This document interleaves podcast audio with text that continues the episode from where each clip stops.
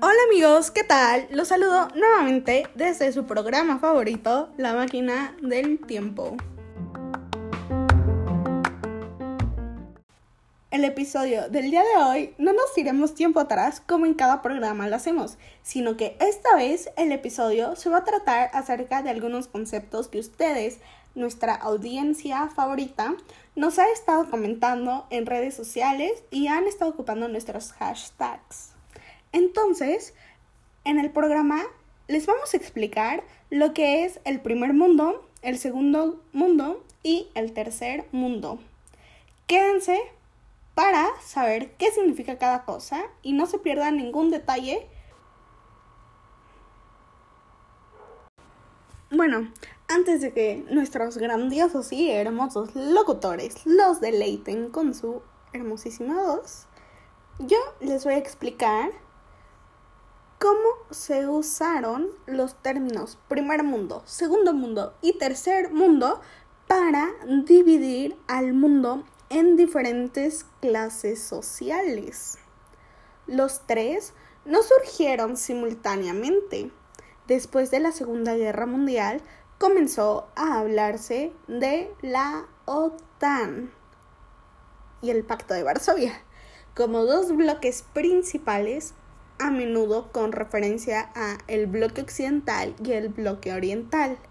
Los dos mundos no fueron numerados, Finalmente, se indicó que había muchos países que no caben en ninguna categoría y en los años 50 este último grupo llegó a ser llamado el tercer mundo.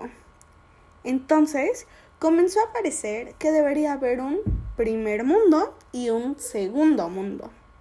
Finalmente se hizo de esto la práctica común para referirse a naciones dentro de la esfera de influencia de la Europa occidental y de los Estados Unidos.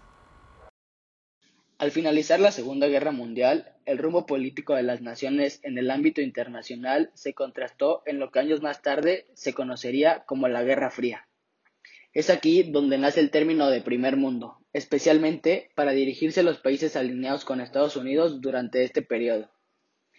Consecuentemente, es aquí también donde el término primer mundo obtiene el significado actual que brinda una innata sensación de que nos referimos a países con un elevado nivel de desarrollo económico, social e institucional. La expresión primer mundo actualmente hace referencia a todos aquellos países que han logrado un muy alto grado en índice de desarrollo humano y además disfrutan de los más altos estándares de vida posibles gracias a una buena sanidad, esperanza de vida y calidad de los servicios algunas características de estos países son que poseen de pertenencia un sistema capitalista activo con un Producto Interno Bruto per cápita en términos de paridad de poder adquisitivo actuales superior o igual a 22 mil dólares. También poseen una alta puntuación en el índice de desarrollo humano IDH. Otra de las características es que han logrado un alto nivel de progreso tecnológico, científico e industrial. La última de estas características es que poseen instituciones gubernamentales robustas que garanticen una democracia sólida y popularismo político.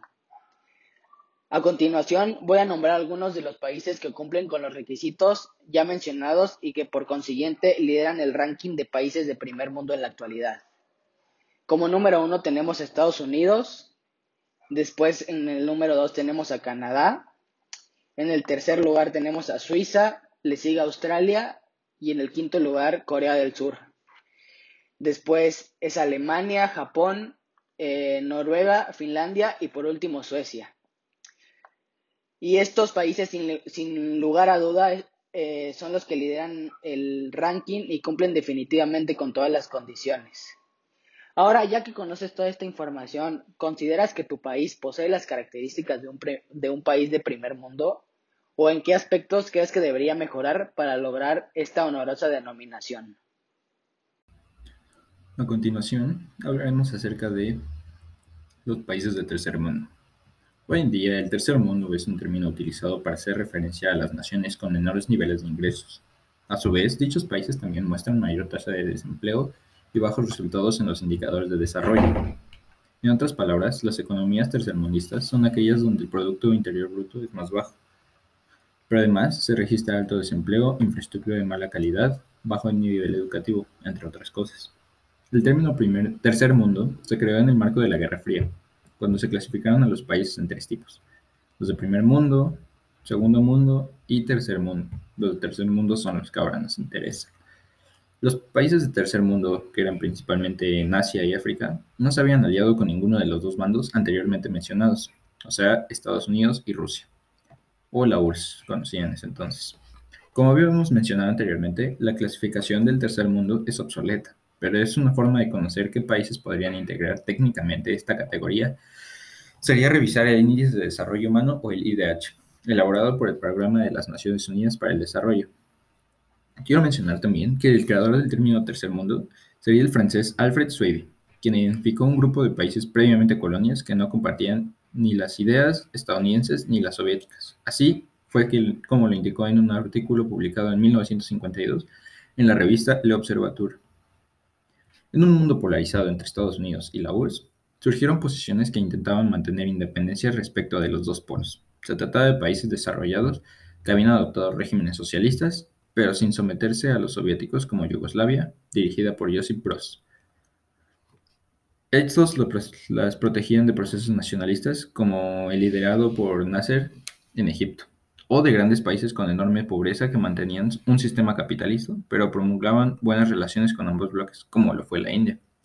Así nació el movimiento de los países no alineados, de mucha influencia en la Segunda Guerra Mundial, cabe mencionar, sobre todo porque fue un foro portador de las demandas de los países más pobres del mundo.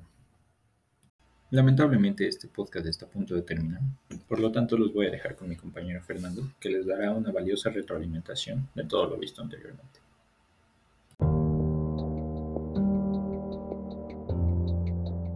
Tenemos que ser cuidadosos en la manera en que utilizamos términos como primer, segundo y tercer mundo, ya que estos han sido utilizados históricamente para denigrar y menospreciar a países en vía de desarrollo.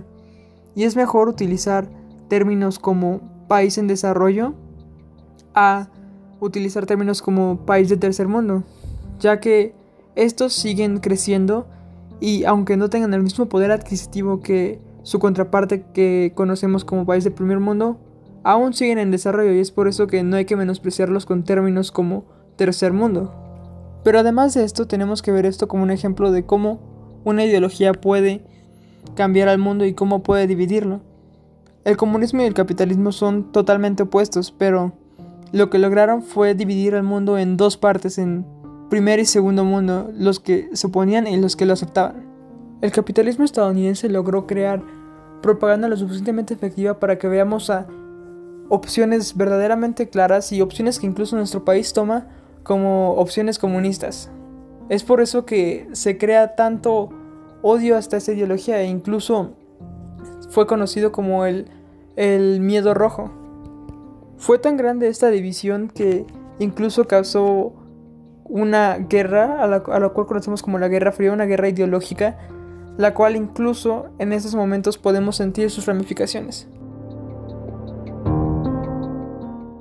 Esperamos que hayan disfrutado de este podcast, pero este ha llegado a su conclusión.